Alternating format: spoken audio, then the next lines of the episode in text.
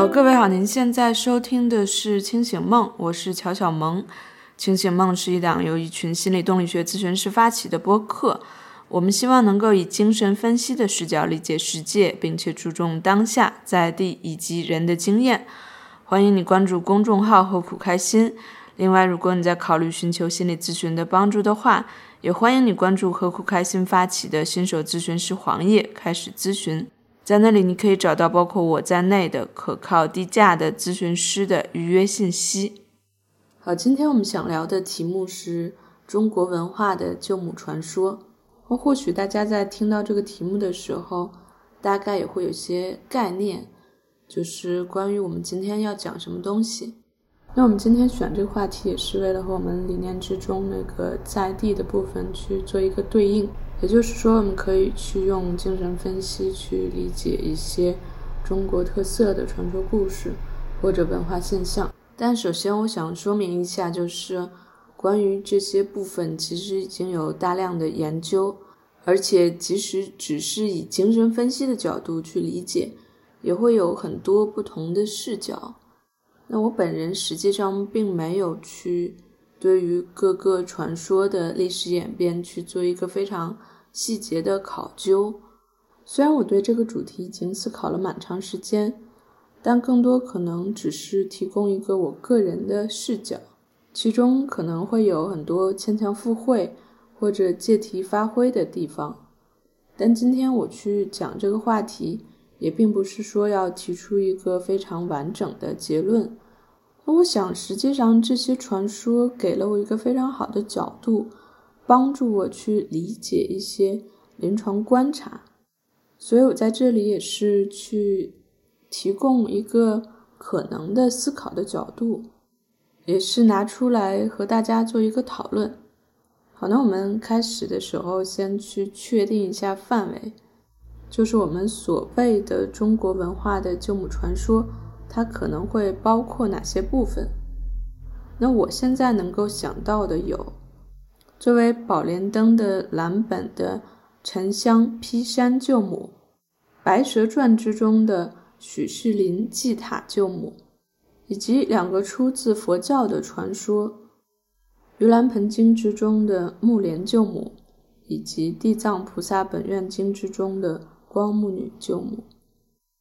那我猜想，大家对于这些故事都已经比较熟悉了。我们前面还是简单的做一个介绍吧，就以防会有人不是非常熟悉其中的一个或者几个。不过我们大家也都知道，说这些传说通常都经过了非常多、非常长久的历史演变，那它也是在一个不断的重塑过程中被塑造出来的。那我们前面也是根据。维基百科上面内容去做一个非常简单的介绍，就不再涉及那些历史变化过程中的细节了。那后面如果我们在讲述的时候涉及到和它的某个细节有关系的内容的时候，我会稍微详细展开讲一下。但是，就像我前面所说的，今天内容可能。主要并不是去考究更多的细节，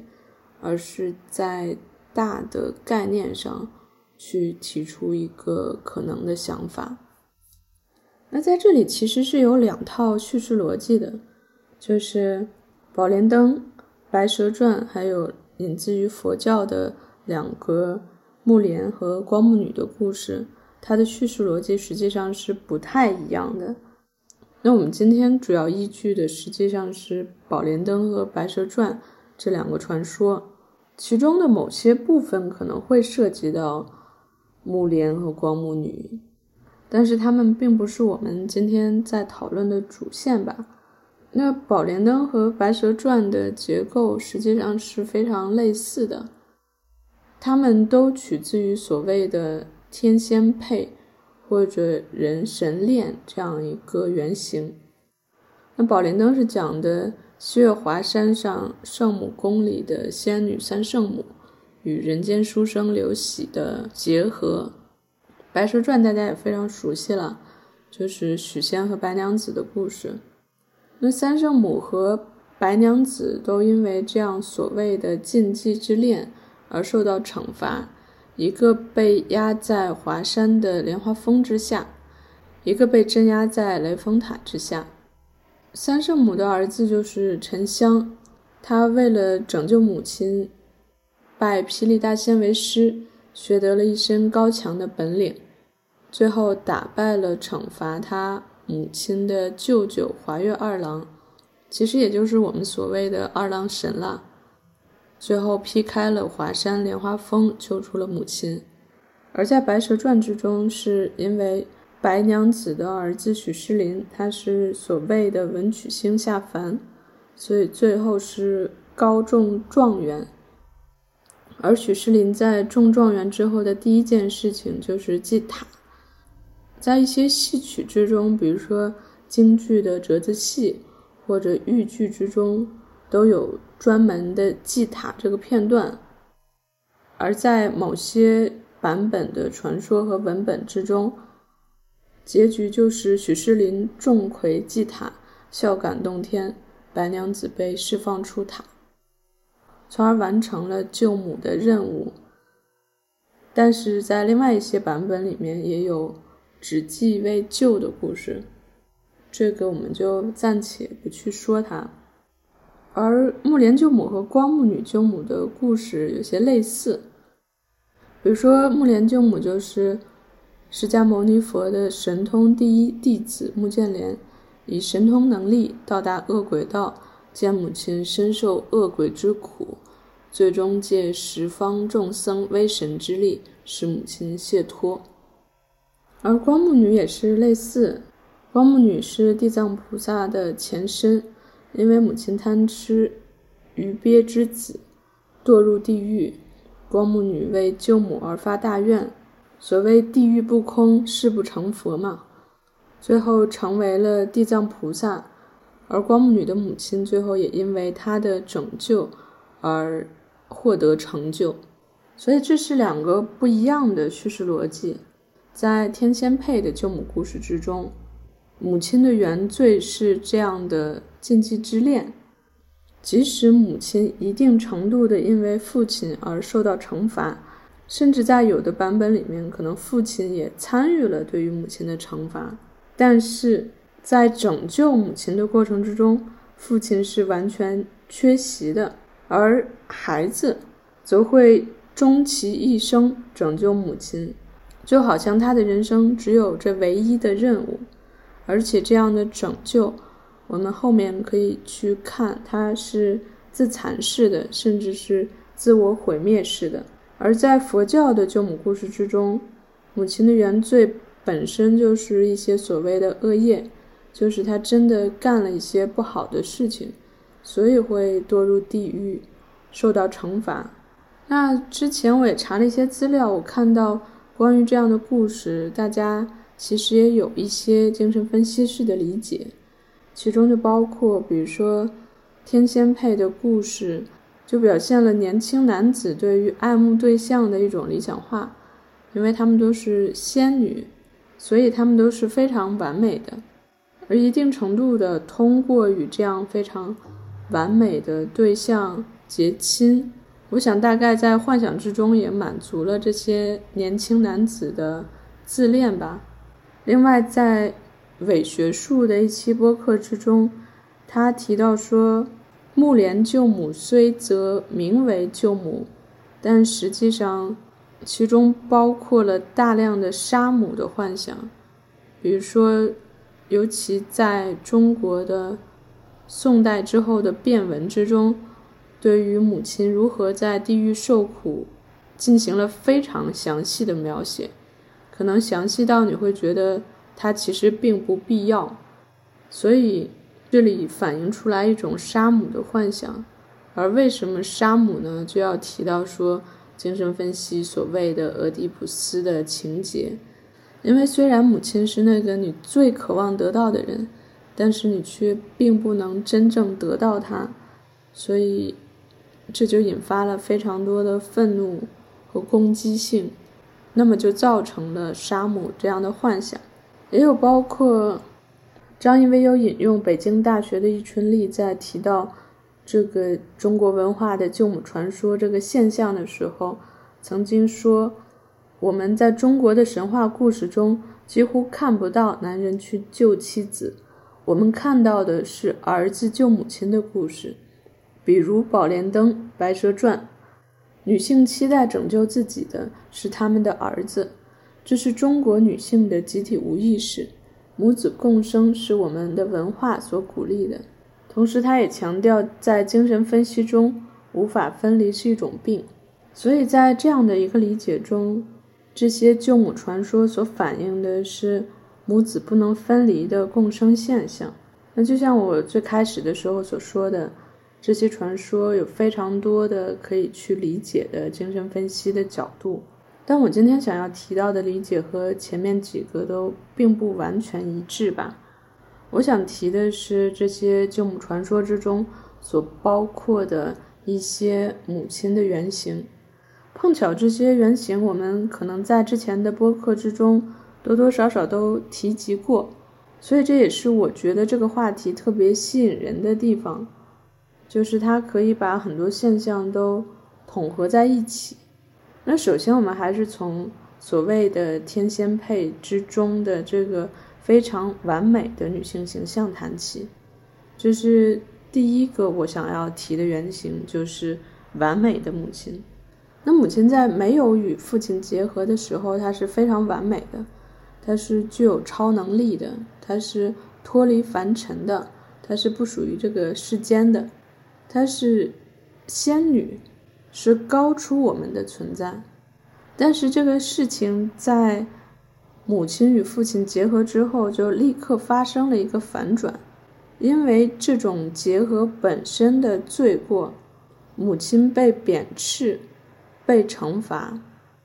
所以她由那个非常全能的形象，一下就变成了一个非常无力的形象，甚至是无能的形象。那母亲的超能力被去除了，可以说一定程度的被阉割了。那白娘子她就不再是那个可以水没金山寺的白娘子，她变成了一个被镇压在雷峰塔里，什么也都做不成的一个弱女子。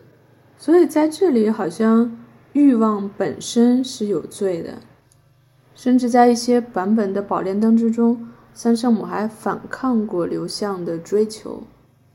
但是应该是被降旨赐婚了，类似于。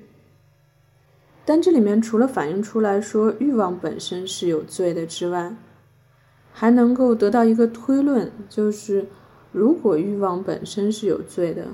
父母的结合本身是有罪的，那么这个孩子他的出生就是带着原罪的。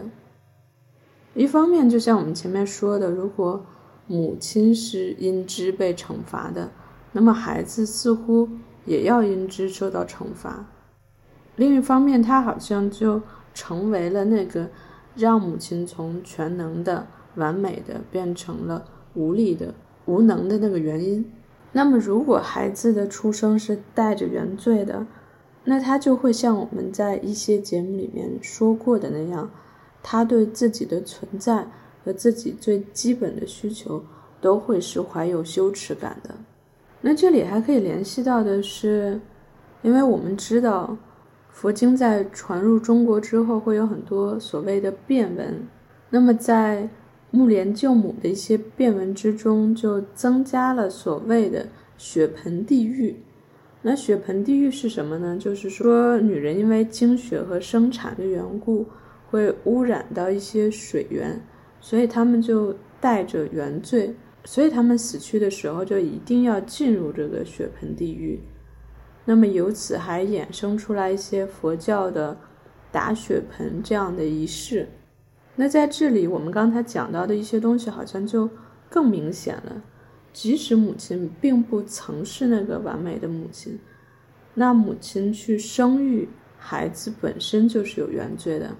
那么孩子本身好像也就是有原罪的。那这里也可以联系到中国的所谓孝道的概念。虽然我们知道说孔子在最开始去讲孝的时候，实际上是非常活泼的一个概念，而且对于不同的人、不同的情境，孝都有不同的定义。但是后续发展，当尤其是统治阶级把这样一个概念所固化、僵化的时候，那我们就会发现孝道更成为了一个还债的概念，而且这个债好像是还不完的。那我们经常说，所谓父母恩重如山，好像这种生你养你的恩情，就是你永远都还不完的，好像是一个无底洞，即使你把自己掏空了。你也没有办法去还完这份债。那我们知道，如果演变到这样的程度，好像就有些荒谬了。就好像你一出生什么都没有做，你就欠了一屁股债，而且这个债还也还不完。那这就联系到我们前面所说的，孩子是有原罪的，孩子对于自己的存在和基本需求，都是会怀有羞耻感的。那这是我们谈的第一个原型，完美的母亲。第二个原型是受虐的母亲。这里所谓受虐的母亲，是指母亲在和父亲的关系之中是受虐的那一方。那首先，母亲嫁给父亲是所谓的下嫁，因为他们的位置身份本身是不对等的嘛，这就构成了一个受虐的要素。那另外，就像我们前面一再说的，父亲才是母亲受苦被罚的原因，所以父亲导致了母亲的受苦和被罚，这本身也是一种受虐嘛。那我们再具体到《白蛇传》这样一个故事之中，那我们知道，在一些版本之中，白娘子与许仙的结合是为了报恩嘛。那如果去从精神分析的角度去考虑，我们就会知道说报恩这件事情本身就带有受虐的要素了，因为它也类似于我们前面所说的还债的概念嘛。而我们也知道说，在许多版本的叙述之中，许仙其实更多的是像是一个忘恩负义这样的角色。甚至在很多的关键情节之中，是因为许仙、白娘子才会被敌人，不管是法海也好，或者其他人也好所迫害。所以在这样一些情节之中，许仙就是直接的成为了那个施虐者。所以前面讲的这些，就是为了证明说，母亲在与父亲的关系之中是一个受虐者。而这里非常有趣的是。我要提到孙平老师前一段时间发的一篇文章，他所讲的是，如果母亲在与父亲的关系之中是一个受虐者，但是又没有办法逃脱这样的关系的时候，那么孩子就会非常容易在与母亲的关系之中成为一个受虐者。而我想这一点在我们今天提到的这些传说之中表现的是非常明显的。因为所谓的救母本身就是一个找虐的过程，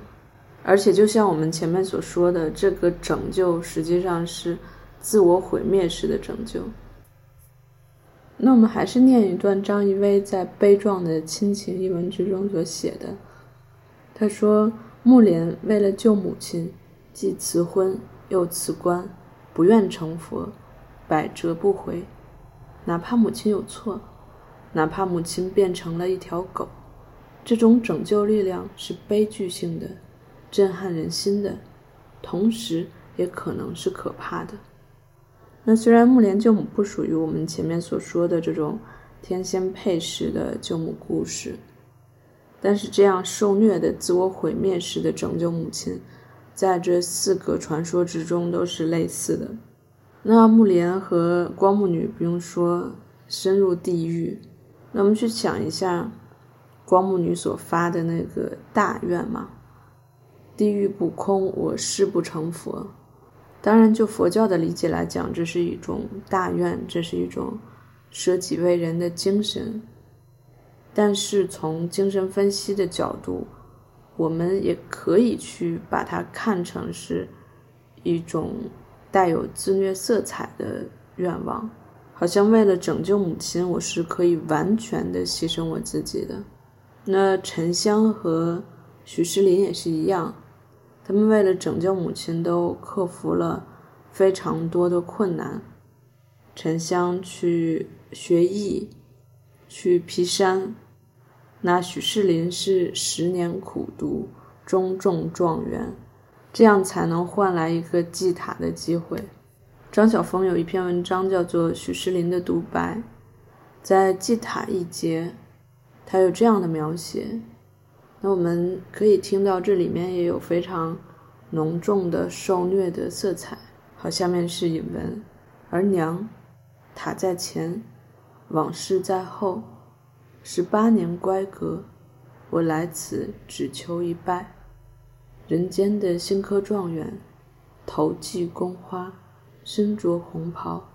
要把千种委屈，万种凄凉。都并作那头一拜。娘，那豁然撕裂的是土地吗？那骤然崩响的是暮云吗？那颓然而倾斜的是雷峰塔吗？那哽咽垂泣的是娘，你吗？是你吗，娘？受孩儿这一拜吧。你认识这一身通红吗？十八年前是红彤彤的赤子，而今是宫花红袍的新科状元许世林。我多想扯碎这一身红袍，如果我能重还为你当年怀中的赤子。可是，娘，能吗？那我们知道说，在《白蛇传》之中有白娘子盗仙草救许仙这样的情节。那之后就是许世林祭塔救母，所以这好像是一个完美的呈现，就是我们刚才所说的，母亲在和父亲的关系之中是受虐者，而孩子在和母亲的关系中是受虐者。那这里面非常有趣的一点是我们一再提到的，母亲是因为和父亲的关系才受罚受苦。但是在拯救母亲的过程之中，父亲却是完全缺席的，所以好像有一种父债子还的味道。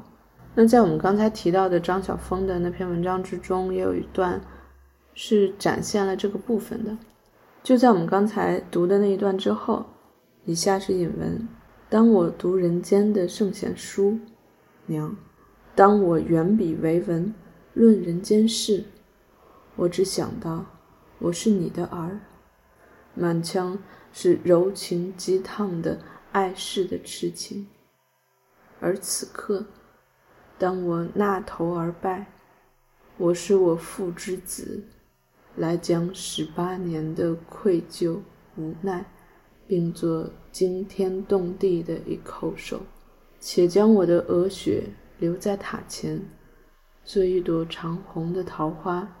笑傲朝霞夕照，且将那崩然有声的头颅击打大地的声音化作永恒的暮鼓，留给法海听，留给遗害而亲的雷峰塔听。所以，为什么我说这一段好像有自虐的味道呢？那在这一篇文章之中，其实许世林他并没有去完成救母，但他好像是希望通过这一叩首。能够将雷峰塔去击毁，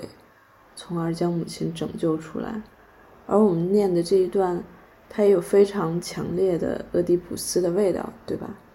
好像他这个独白其实并不是念给妈妈，听上去甚至像是一封滚烫的情书，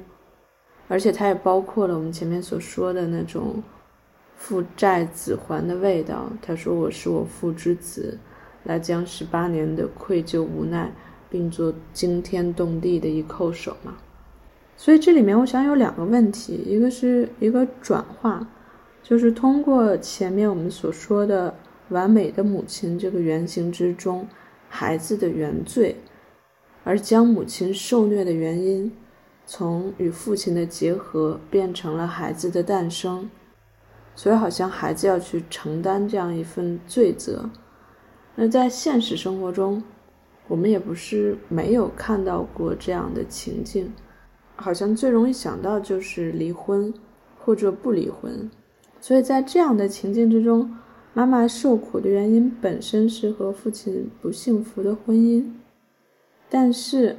这里有个转化，就是妈妈会说：“那我为了孩子，我就不离婚了吧。”所以这个转化非常类似，就是他从妈妈择偶的一个失败，或者父亲对于母亲的一个伤害，转化成了母亲因为孩子要去受苦。孩子去拯救母亲就变得非常理所应当了。那父亲在这里为什么会缺席呢？因为父权社会要求的利益已经完全获得了嘛，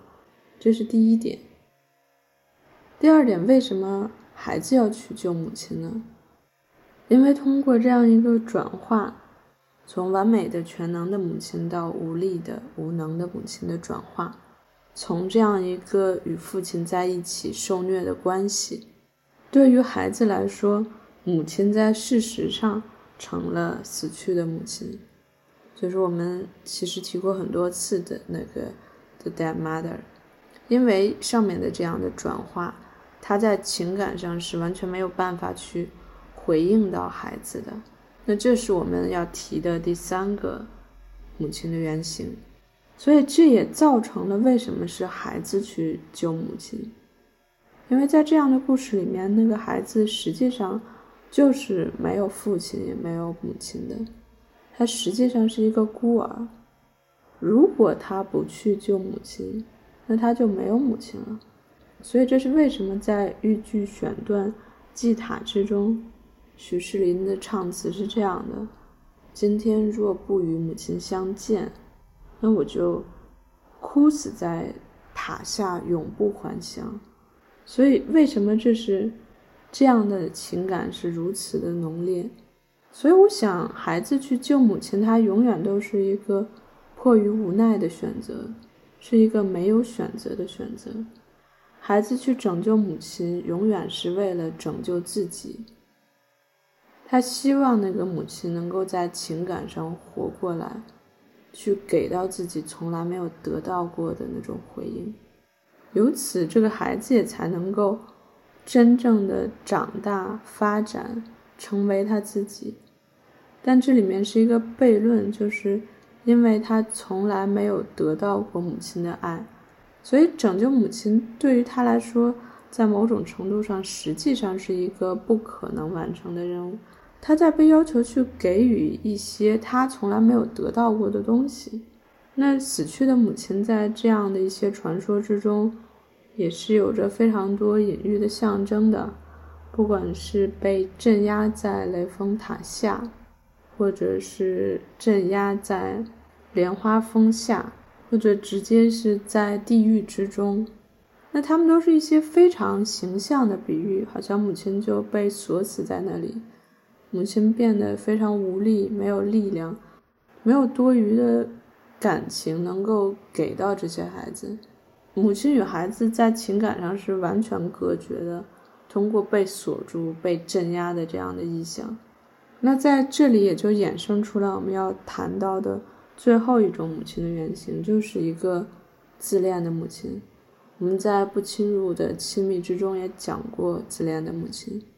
为什么说母亲是自恋的呢？她就要衍生到我们前面所说的那个被锁住、被镇压的意象。当他是一个被锁住、被镇压的状态，他就是自顾不暇的，他只能去在意他自己，他只能处于一个有点封闭的自恋的状态。这对于其他人来说其实是无所谓的，但是对于他的孩子来说，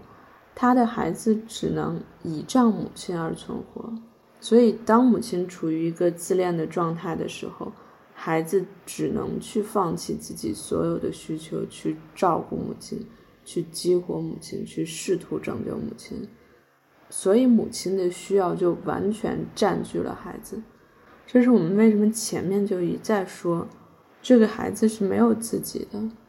他这一辈子唯一的任务就是去拯救母亲，因为不把母亲救活，他没有母亲，没有母亲的照顾，他就没有办法去发展自我。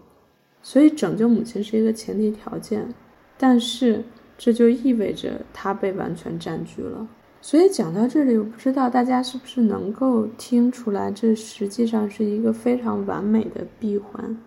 因为你的出生导致了母亲从那个完美的状态变成了无力的，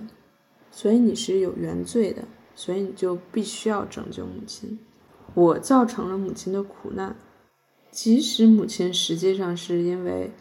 在和父亲的关系中处于受虐的那个位置。但是在这样的转换之下，我就必须负债子还，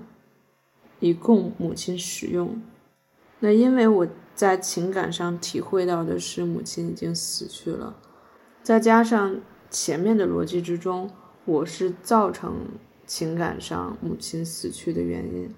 所以我就必须要去更加用力的去弥补，去用尽我自己的一生去拯救母亲。而这样就造成了母亲的需求，母亲那个被拯救的需求，活下来的需求，就占据了我的全部，我就没有自我，我只是一个供母亲使用的对象。而在这里面还有一个非常微妙点，就是当养育者在情感上不能回应孩子的时候，孩子不会认为说这是你们的错，他没有这个能力，因为他要完全依赖你才能生存。所以，为了解决这个问题，他唯一能够想到的解决之道就是我是不好的，是我造成了母亲在情感上死去，这样他才会有一个控制感，就是如果我变得更好，如果我花费一生去拯救母亲，或许母亲还是能够活过来的。如果这件事情不是我造成的，而是父亲造成的，那我就在这件事情上毫无办法了。所以，这就是造成我们所说的。所谓低自尊的最根本的原因之一，所以他会去用一生非常自毁的去拯救母亲。那在这里，我们就和佛教的救母传说去做一个对比。在佛教的救母传说之中，父亲甚至都没有出现，或者在一些木莲救母的变文之中，母亲是因为父亲去世才变成一个坏人的。所以这里面好像是一个更加紧密的、极度融合的这么一个状态。因为父亲都甚至并没有出现嘛，第三人没有出现，但就像前面说的，佛教这部分不是我们今天讲述的重点。好，那这就是我们今天要讲的关于中国文化的旧母传说之中四个母亲的原型。最后我再做一点总结吧。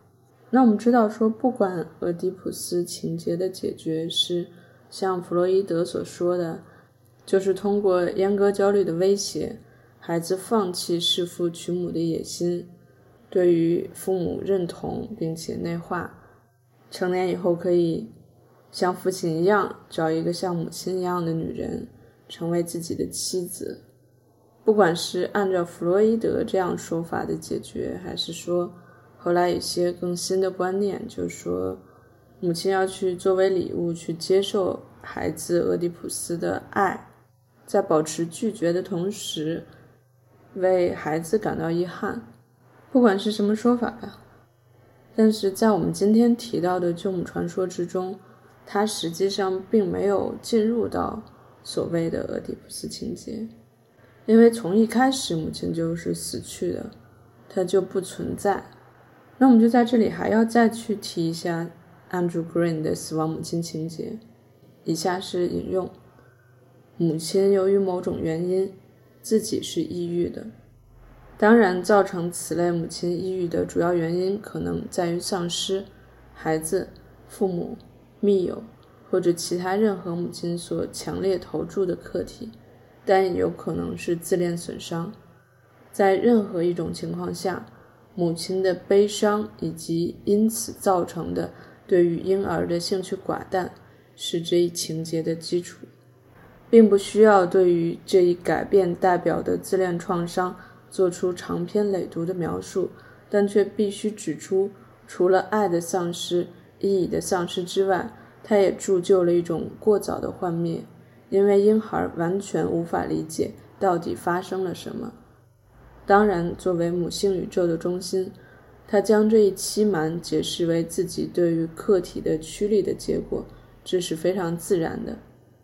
那这句话就是我们前面所说，他会认为是因为自己不好，所以母亲才没有办法把注意力投注给自己。但在这里，我想补充的是后面这一点，就是如果死亡母亲情节发生在以下时刻，也就是在孩子发现了第三个人，也就是父亲的存在的时候。这将尤其严重。这一新的依恋关系将会被他解释为母亲脱离的原因。母亲的爱的撤回将被归因于母亲对于父亲的依恋。因此，孩子被困在死去的母亲与不可获得的父亲之间。所以这里说的也比较清楚吧，就是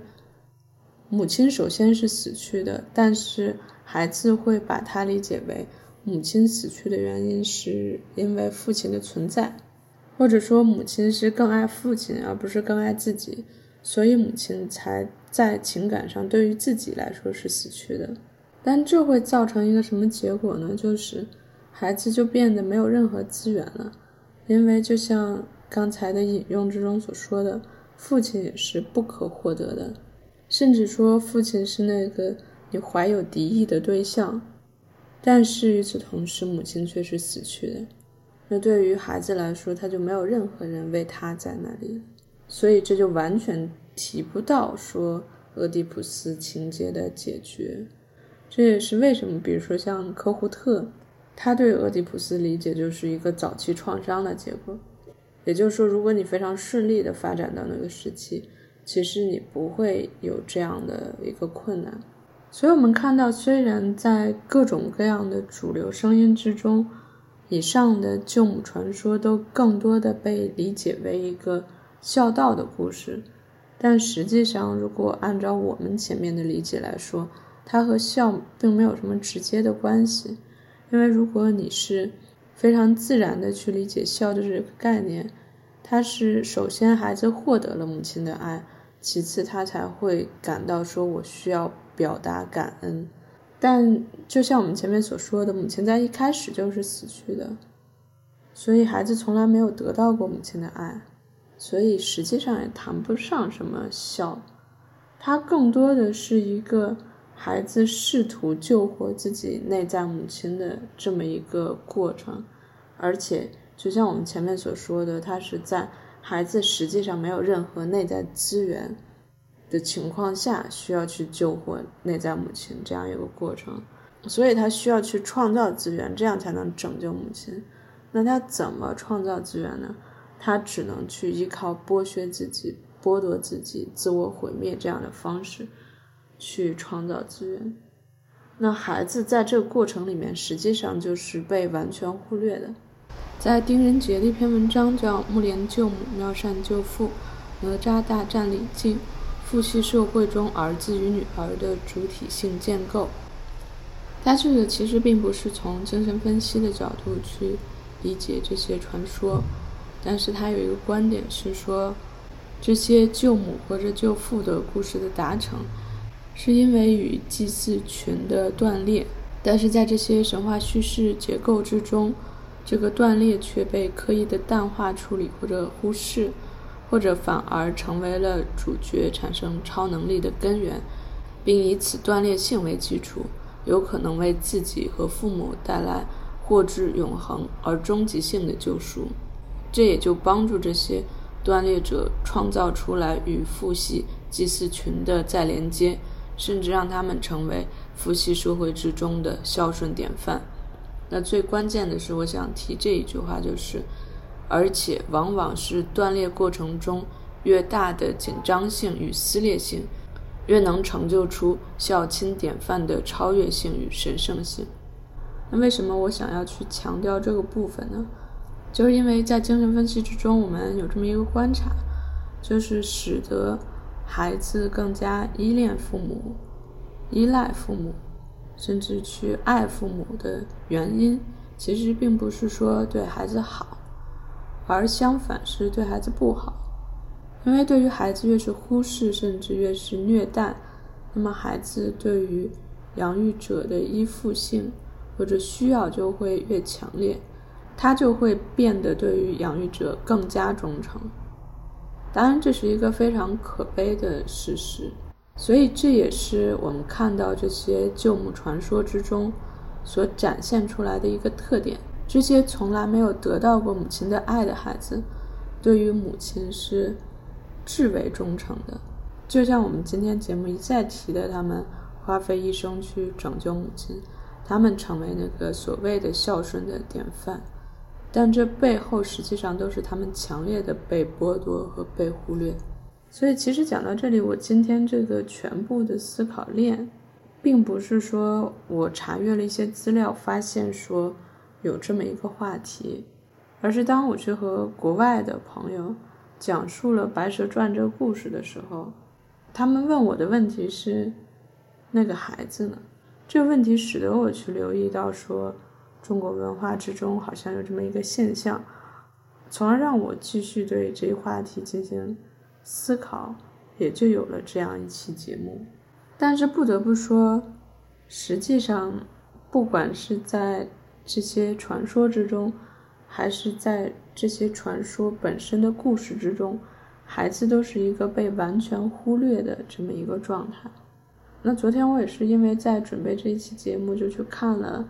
祭塔的豫剧选段。这一点也体现的非常明显，就是当徐世林去和母亲哭诉自己十八年来没有母亲的痛苦的时候，母亲的反应是什么呢？母亲说：“这些我们一概不讲。那我想知道的是，你那个狠心妇在何方？”所以这就和我们前面所说的一切都能对应上去，即使。孩子花费了一生，非常自毁的去拯救母亲。即使好像他已经能够看到母亲被成功拯救的希望的时候，实际上母亲还是没有活着，母亲还是不为他而存在，他还是被忽略的。所以今天讲这些，也是我觉得这是一个还蛮有趣的话题，它和我们很多在临床上的观察都能相互对应。相互解释，而且我也会觉得这是一个中国文化之下特有的现象，或者说非常有特色的一个现象。另外就是他把我们之前讲的一些概念做了一个统合，就是因为在文化之中流传很长时间的这些传说，实际上它都是含义非常丰富的，它的每个符号都可以做非常多的解读。所以实际上，我们是能够非常容易的通过这些看似好像非常简单，或者非常扁平化、脸谱化、戏剧化的故事，去理解很多其实还蛮复杂的概念。这个好像是牵一发而动全身的，你可以拎这样一条线，很多东西就跟着出来。当然，回到开头我们所说的，这还是我的一个非常个人的观察。其中肯定有不对的或者牵强附会的地方，但不管怎么说，给大家提供一个视角。那好，今天的节目就是这样，非常欢迎大家给我们反馈。你可以在小宇宙给我们留言，也可以在公众号“何苦开心”留言，或者发送邮件到“何苦开心”的全拼 at gmail dot com。好，那我们今天就到这里，下期再见。